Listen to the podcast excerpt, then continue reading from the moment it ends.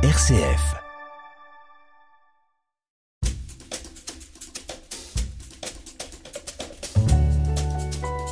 L'entretien de la semaine, Thierry Lyonnais.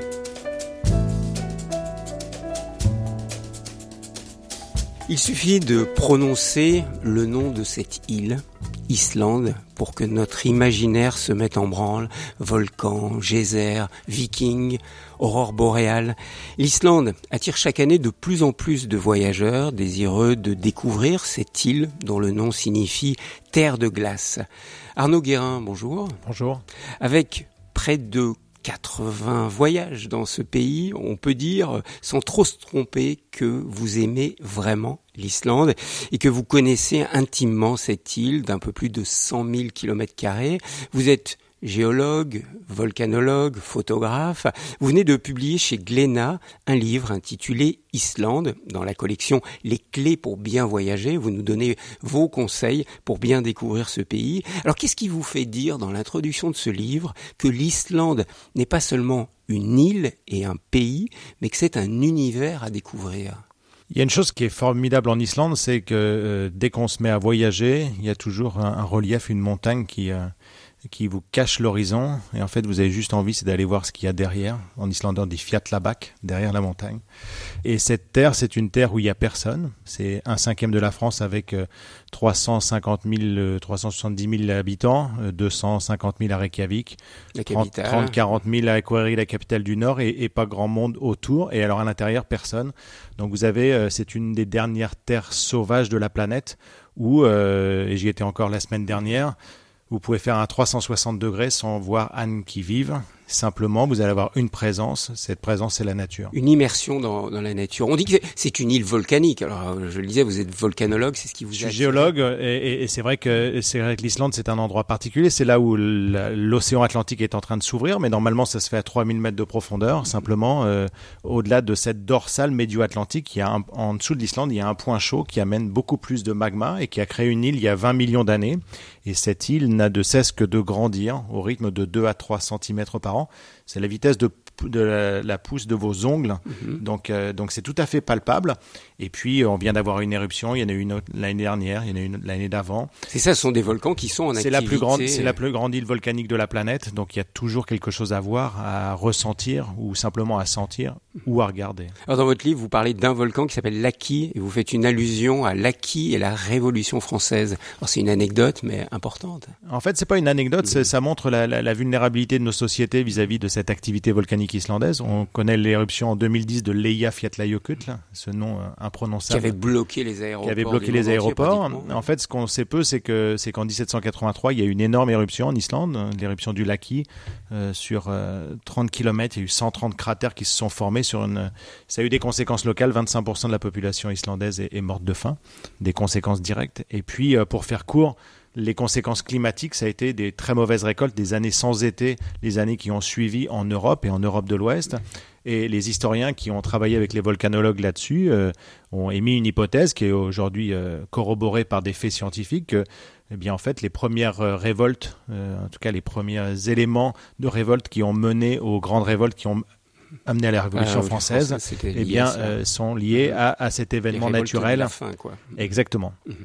Un mot sur les geysers Dès qu'on a entendu un peu parler de l'Islande, on voit des geysers. Qu'est-ce que c'est que ce phénomène et est-ce qu'il y en a autant que ça en Islande? Alors vous savez, au XVIIIe siècle, on faisait son grand tour pour pour s'éduquer à la nature. Et, en fait, on est on allait dans un endroit euh, qui s'appelle Geysir, c'est l'endroit où ça jaillit. Et on a décrit euh, cette source chaude jaillissante. Donc il y a un, intervalle. Voilà, exactement c'est jaillir. Et donc, euh, à un intervalle de 2, 3, 4, 5 minutes en fonction de la pression atmosphérique, etc. On a un jaillissement. Euh, le grand geyser ne fonctionne plus. Celui qui a donné son nom au phénomène ne fonctionne plus. C'est son voisin qui fonctionne. Il s'appelle Strokur. Ça veut dire la baratte en islandais. Euh, il rentre en éruption toutes les 3 minutes à peu près. un jet qui monte à une vingtaine de mètres. Et donc, ça, c'est un phénomène qui est un phénomène bien connu. On peut le refaire avec un ballon de chimie. C'est très simple à faire dans un laboratoire. Il suffit juste de mettre le ballon de chimie avec avec un bec benzène en dessous. Vous allez créer une ébullition. Les petites bulles vont créer des grosses bulles. Ça va remonter dans le tube à un moment et ça va jaillir. c'est dangereux parce que bien sûr l'eau euh, chaude euh, retombe aux alentours, mais en tout cas c'est le phénomène qui se passe. Donc il y a 5-6 endroits dans le monde où on a ces phénomènes de geyser, mais bien sûr c'est à, à qu'il faut aller voir ça. Alors il y a la beauté de la nature, il y a ces volcans, ces geysers, mais vous dites que l'Islande c'est aussi un paradis pour les ornithologues. Mais en fait, la géologie a fait que l'Islande, c'est un espèce de porte-avions ornithologique posé en plein milieu de l'Atlantique Nord, idéalement placé, puisque c'est là. Permet aux oiseaux de venir on est juste sous le cercle polaire, donc ça veut dire qu'on a le jour perpétuel et que les oiseaux de l'ensemble du paléarctique, c'est-à-dire euh, de l'Amérique du Nord, mais aussi euh, de l'Eurasie, euh, vont venir s'y reproduire, tout simplement parce qu'on a ce jour perpétuel et que quand vous augmentez la durée du jour par rapport à la durée de la nuit, eh bien vous écourtez le cycle de reproduction. Donc, euh, donc ça veut dire qu'on est dans un optimum et il y a des millions d'oiseaux qui vont arriver là pour donner naissance à une nouvelle génération. Ils arrivent au mois d'avril-mai et au mois d'août, tout le monde est reparti avec une nouvelle génération qui va entamer une migration, ce qui est quand même absolument extraordinaire. Et donc voir ça, voilà, c'est là aussi un, des grands spectacles de la nature. Et la meilleure saison pour venir observer ces oiseaux? Alors, tout dépend de les types d'oiseaux qui vous intéressent. Si vous voulez aller voir la star de, l'Islande, qui est le macaremoine, avec euh, ses poissons dans le bec, il faut venir euh, tout début juillet, euh, au moment du nourrissage des jeunes. Je renvoie vos photos dans le livre. Voilà, exactement. si vous êtes intéressé par d'autres espèces, il faut venir un petit peu plus tôt. Si vous êtes intéressé par les oies, il y a 15 jours, là, c'était le grand rassemblement des oies sur les hautes terres. Donc, donc allez-y avec quelqu'un qui connaît, avec quelqu'un qui sait. voyager par soi-même, c'est super. Ah, on en Mais parlera ça remplace jamais le fait de pouvoir y aller avec quelqu'un qui vous donne les clés euh, et qui vous y emmène. L'entretien de la semaine. RCF. Arnaud Guérin, l'Islande, c'est aussi le pays des glaciers. On parle beaucoup de réchauffement climatique. Il y a encore des glaciers où ils sont aussi en train de disparaître alors en fait, en Islande, ce qui est intéressant, c'est que les glaciers qui perdurent, qui existent, sont en fait les reliques de la grande, le grand Inland Sea qui existait lors de la dernière glaciation il y a 20 000 ans. Calotte glaciaire qui Exactement. Euh, Et donc aujourd'hui, il reste des, des, morceaux de calotte. Euh, ce sont des glaciers avec des pentes très faibles.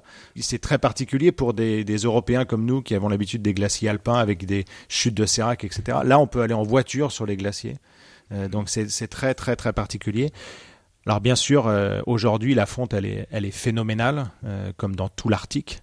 Euh, la semaine dernière, on était dans un refuge sur les hautes terres d'Islande. On était obligé de se contraindre pour. on n'avait pas le droit de prendre de douche, tout simplement parce qu'il y avait des pénuries d'eau. Je ne sais pas si vous imaginez, c'est l'endroit le plus humide de la planète, un des endroits les plus humides de la planète. Et là, au mois d'août, euh, les sources étaient en train de, tarir. Donc on est touché de plein fouet par ce, réchauffement climatique et les glaciers islandais sont, fortement suivis. Euh, ce sont des, un petit peu les, thermomètres du réchauffement climatique. Ils donnent beaucoup d'informations. Euh, moi qui vais en Islande depuis 2002, je vois les glaciers reculer à vue d'œil, encore plus que chez nous surtout en épaisseur, pas, pas en longueur, mais en épaisseur. Et puis on voit les glaciers se mettre à briller en plein été à cause d'un phénomène qui s'appelle la surfusion, c'est-à-dire qu'il y a une pellicule d'eau qui se développe à la surface du glacier. Cette pellicule d'eau, elle absorbe beaucoup plus d'énergie que la glace qui normalement réfléchit la, lumière. Et ça, c'est vraiment euh, le coup de grâce pour ces glaciers islandais qui sont en train de, réduire d'une manière euh, drastique. Alors Arnaud je le disais, votre livre intitulé Islande a un sous-titre Les clés pour bien voyager comment est-ce qu'on voyage bien en Islande Parce que c'est pas l'Espagne, c'est pas l'Italie. Est-ce qu'on doit voyager forcément avec un groupe, être guidé On peut y aller seul? Qu'est-ce que vous, vous qui y avez été allé 78 fois, je vais être précis, qu'est-ce que vous conseillez? Alors moi j'emmène des gens, j'ai choisi de, vivre, de, partager, c'est ma, passion, euh, au-delà des livres, au-delà des expositions. Euh, ce que j'aime c'est, emmener, donner un regard et donc, euh, donc, le meilleur moyen, c'est de partir avec vous. Donc guider, en tout cas, en tout cas, c'est de partir, c'est de partir avec quelqu'un qui connaît les lieux, qui va vous donner un regard et qui va permettre de vous de vous évader complètement. L'Islande est devenue une terre euh, touristique. Euh, pourtant, c'est pas un pays de touristes. La météo peut vous mettre euh, vraiment le moral à zéro tellement il fait, il peut faire mauvais. Les conditions d'accès, si vous voulez rentrer sur les hautes terres, là où j'étais la semaine dernière, ben, vous êtes obligé de traverser des rivières. Et là, vous dites attention quand vous louez une voiture, vous essayez de la retrouver retrouver coincé au milieu de la rivière. Oui, et, au-delà du côté anecdotique, il faut jamais oublier, c'est que là, on a affaire à une vraie nature. C'est-à-dire que l'Islande, ça vous remet à votre place de simple être humain dans une nature qui vous dépasse complètement. Il y a trois jours, là, il y a une grosse, grosse tempête en Islande. Il y a plein de gens qui se sont fait secourir, tout simplement parce qu'ils n'étaient pas prêts. Ils imaginaient qu'on était dans une, dans une carte postale. L'Islande, c'est tout sauf une carte postale. C'est une terre de voyageurs. Quand vous dites une vraie nature, c'est important de le dire. En France, tout, pratiquement toute la surface est organisée par l'homme. Là, la main d'homme n'a presque pas touché certaines parties de l'Islande. Exactement, la majeure partie, la grande majeure partie. Euh, et, en fait, quand euh, alors euh, voyager en Islande, ça, c'est régi par un, premier truc qui est norvégien, c'est de dire qu'il n'y a pas de mauvais temps, il y a que du mauvais équipement. Donc il faut être bien équipé. la deuxième chose, c'est qu'il faut être étanche et pas uniquement avec son vêtement, il faut être aussi étanche dans sa tête parce qu'il y a une relation à la solitude qui est vraiment très très particulière, au silence. Alors là, si vous êtes adepte de la réflexion, euh, vous mettez à marcher en Islande, je peux vous dire que ça fait vraiment, vraiment réfléchir. Il y a une amie islandaise qui m'avait dit à mon premier voyage, tu verras, on n'est jamais seul en Islande. Je lui dis, tu veux dire quoi? Elle me dit, ben en fait, tu verras, il y a, quelqu'un qui est là, ça s'appelle la nature. Alors vous pouvez l'interpréter comme vous voulez. Mhm. En tout cas, ce qui est sûr, c'est que quand vous prenez votre sac à dos et que vous mettez à marcher, il n'y a pas de chemin. Vous allez là où vous voulez. Et pourtant, on peut faire du trek. C'est un pays de gens responsables. Et donc, si vous voulez partir en trek, ben, sauf un sentier qui est ultra fréquenté. Autrement, ben, vous allez partir là où vous voulez. Simplement, à un moment, vous allez être confronté à une, rivière, à un glacier. Il va falloir traverser ça. Si vous n'avez pas les codes, si vous n'avez pas le savoir-faire, c'est mhm. dangereux. Tous les ans, il y a des accidents. Il ne faut pas faire peur aux gens. Il faut juste aller comme euh, vous allez en haute montagne chez nous, euh, avec un guide de haute montagne, avec un, un, accompagnateur en montagne. Et bien là, vous allez aller avec des gens qui, qui savent et qui vont transformer de simples vacances en un voyage. C'est la différence entre le tourisme et le voyage. Vous le dites très bien dans votre dernier chapitre avec cette bonne question terre de voyageurs ou terre de touristes? Point d'interrogation. Je renvoie à ce chapitre pour ceux qui liront votre livre. Ce livre qui s'intitule Islande dans la collection Les clés pour bien voyager que vous venez de publier aux éditions Glénat. Puis il suffit d'aller sur votre site, on tape votre nom, on va sur Exactement. Votre site et on sait tout pour organiser un voyage avec vous. Merci euh, Arnaud Guérin. Merci à vous.